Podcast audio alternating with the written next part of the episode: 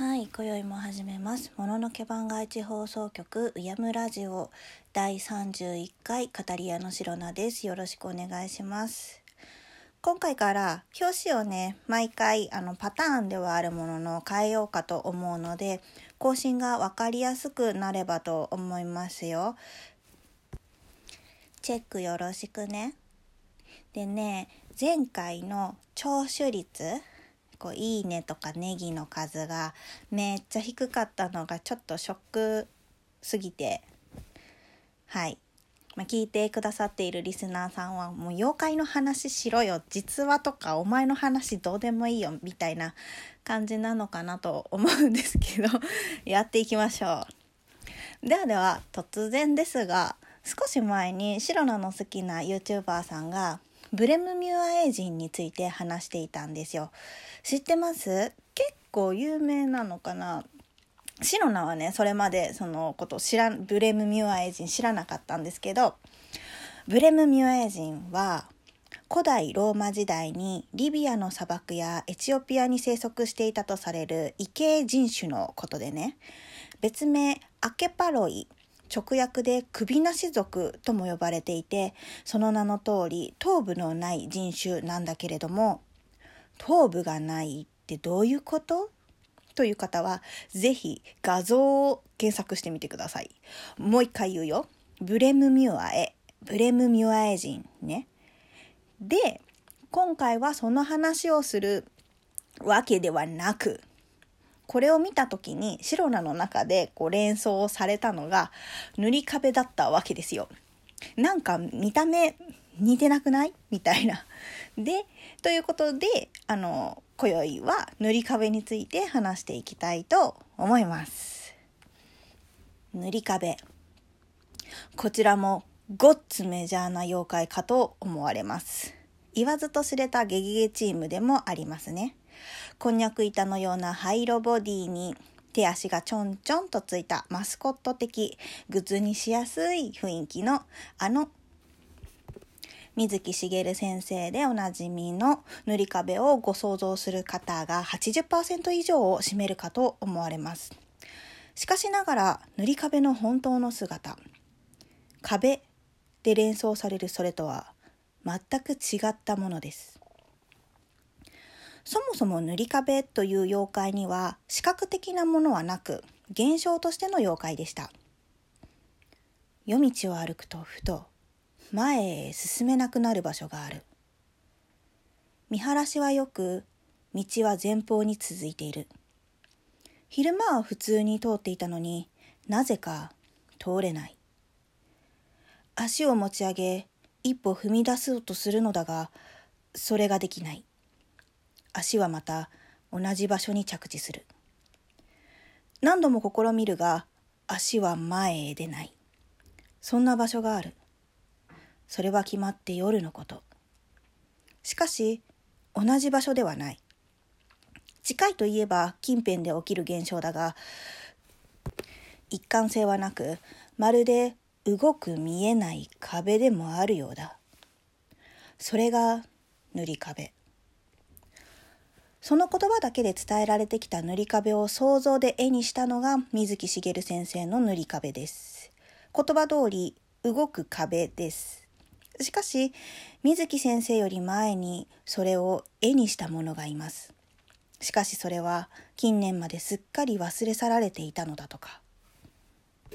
それが百回図鑑。江戸時代の絵師沢木数氏の描いたとされる絵巻物で現代の妖怪図鑑的書物の元となったと言われています。みんな大好き鳥山石燕先生の図画百鬼夜行もこれを元に書かれたと言われています。が、沢木数氏もこれを人から見聞きして集め描いた、あるいは自分の体験談というわけではなく、何かを元に写し描いたとされています。原本となる元の絵は一体誰が描いたもので現代に残っているのかそれは未だ分かっていないことですそんな流れの中まあまあ一番古いんじゃね？と言われているのが百回図鑑らしいのですが、これは現代アメリカのハロルドリー図書館に所蔵されています。塗り壁と表記されている妖怪図はこの百回図鑑の絵が唯一の一枚だと言われています。図が百鬼夜行にも塗り壁の姿はありません。その後の他の妖怪絵巻にも姿を現すことはないのです。しかし、塗り壁という妖怪の伝承は、狸のせいだ、イタチのせいだ、などと様々な形で残り続けました。そして姿のない妖怪として伝えられ、それを水木先生が改めて文章からイメージで描いたのがあの塗り壁です。ハロルド・ディ図書館の妖怪絵巻百回図鑑が日本で知られるようになったのは2007年のことです。朝日新聞がゲゲゲの塗り壁こんな姿だった？と絵巻の紹介をしたことで知られるようになります。その記事には水木先生のコメントも添えられていて同一視するものですが翌年の怪談雑誌「怪」で湯本剛一先生と京極夏彦先生は福岡県に伝わる塗り壁の怪異とこの絵巻の塗り壁を同一視するのは素材が少なすぎると語っています。しかしながら白菜としては同一視でいいと考えます。根拠は？あの塗り壁はこんな姿をしていたから塗り壁がというとちょっと語弊があるかもしれないので厳密に言うと夜道で当選棒をする時には見えたり見えなかったりする揺らぐ存在を目視できた時の姿が絵巻のそれに、ね、似ていたということです。どんな姿か。陸上自衛隊の特大7トントラックほどだろうか。巨大なボディに大きな頭。そこには三つの目玉がぎょろり。額の目は眼地。瞳の色はガラス玉のように透き通ったブルーで、うっすらと周囲の色を映す。焦点が合っていなくて、どこを見てるかわからない感じが不気味だ。耳は象のような、いびつな扇形で垂れ耳。ブルドッグのような垂れた口元から覗くのは黒い二本の牙。犬とも獅子とも言われる四つ足の獣の姿で、色は白を基調としているが様々。まるで建造物の壁、塗り壁のよう。質感も象肌のようなザラザラと、これも塗り壁によく似ている。そう名付けた人はきっとこれを見たのだろう。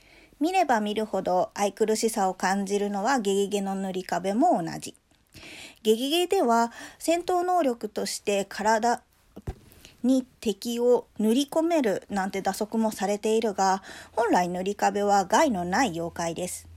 帰り道を変更しないといけないので迷惑な妖怪ではあるものの、ちょっとしたいたずらだと思って勘弁してやってください。あいつに悪気はないのです。ただただ動きが呪いのです。